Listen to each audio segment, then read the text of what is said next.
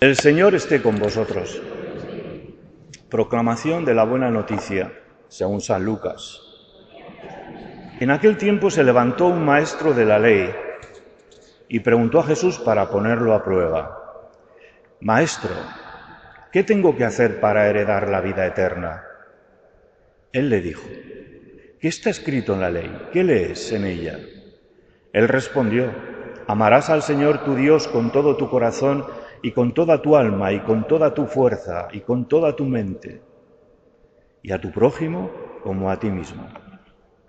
Él le dijo, has respondido correctamente, haz esto y tendrás la vida. Pero el maestro de la ley, queriendo justificarse, dijo a Jesús, ¿y quién es mi prójimo? Respondió Jesús diciendo, un hombre bajaba de Jerusalén a Jericó cayó en manos de unos bandidos que lo desnudaron, lo molieron a palos y se marcharon dejándolo medio muerto.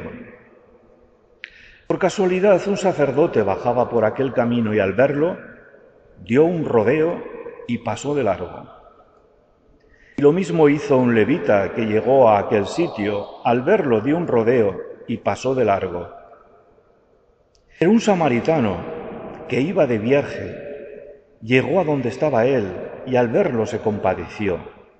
Y acercándose le vendó las heridas, echándoles aceite y vino, y montándolo en su propia cabalgadura, lo llevó a una posada y lo cuidó. Al día siguiente, sacando dos denarios, se los dio al posadero y le dijo, Cuida de él, y lo que gastes de más, yo te lo pagaré cuando vuelva.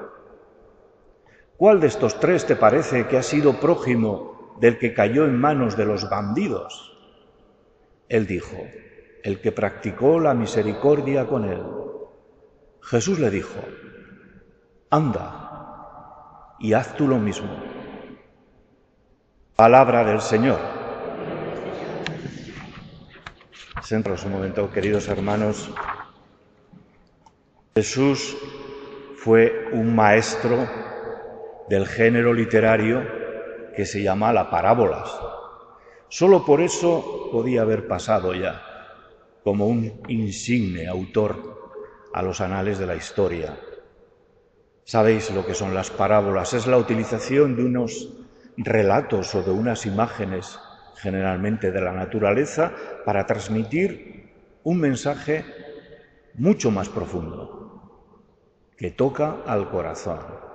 Jesús no solamente utilizaba las parábolas para transmitir un mensaje, sino que también en ese mensaje incluía una crítica a sus adversarios, por decirlo entre comillas, y una esperanza para aquellos que le seguían.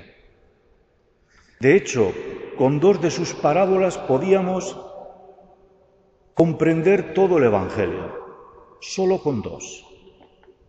La parábola del Hijo Pródigo, que nos habla de cómo es Dios, un Dios que nos da autonomía, que nos da libertad para irnos, pero que siempre está esperándonos y sale allí a la puerta de su casa oteando el camino, esperando que su Hijo vuelva el Dios misericordioso.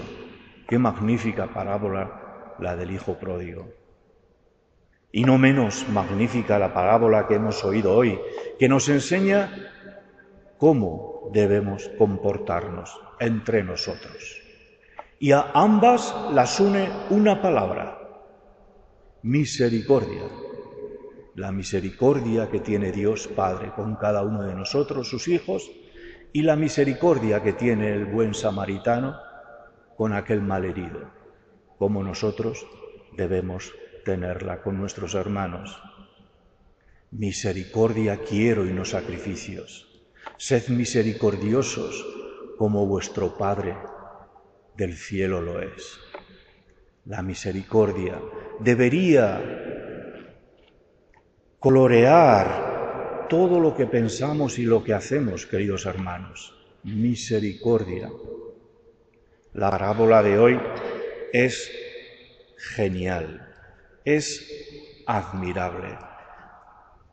Es la verdad, como dirían hoy, una gozada poder encontrarse con estas palabras del Señor que nos hacen un, un retrato veraz de cómo somos nosotros.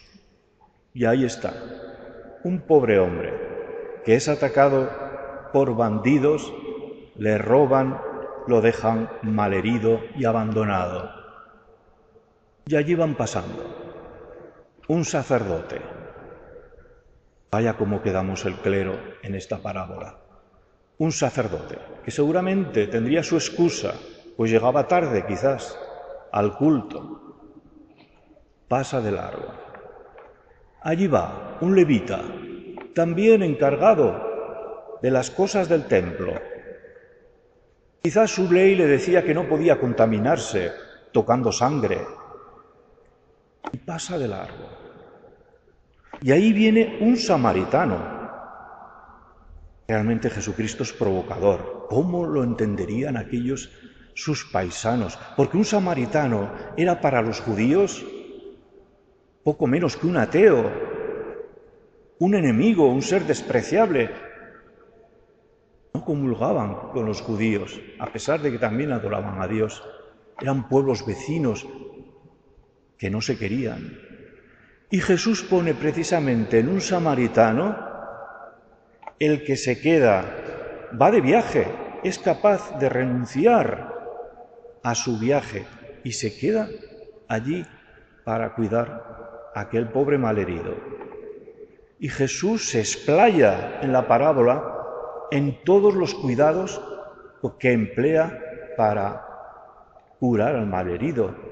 Se explaya para que nosotros también comprendamos que no tenemos excusas y que tenemos que emplear todos lo que podamos, nuestros medios, para ayudar a las personas que nos necesitan se compadeció, se acercó, le cogió, tocó sus heridas, vio que estaba todavía vivo, le vendó las heridas, echándole el aceite y vino, lo montó en su cabalgadura. Seguramente él tendría que ir delante con el caballo y lo llevó a una posada y allí lo cuidó toda la noche.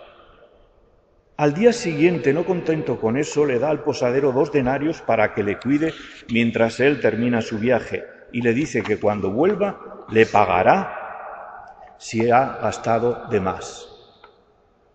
Vaya con el samaritano. ¿Existen personas así? Sí, muchas. Y también en nuestro pueblo. Sí, las hay. Lo que pasa que generalmente cuando se hace el bien siempre es anónimo, no se deja notar mucho.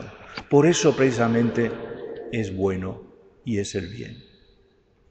Y la invitación de Jesús, aquel que le había preguntado al maestro de la ley, pero indudablemente es una invitación que atraviesa todos los siglos y que va dirigida a cada uno de nosotros y nos dice, anda, haz tú lo mismo,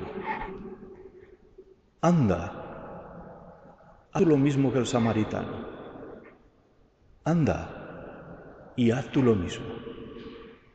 Vamos a dejar unos momentos de silencio para que esta invitación de Jesús caiga en nuestro corazón, en nuestro corazón y lo empape Repetimos en silencio, anda y haz tú lo mismo.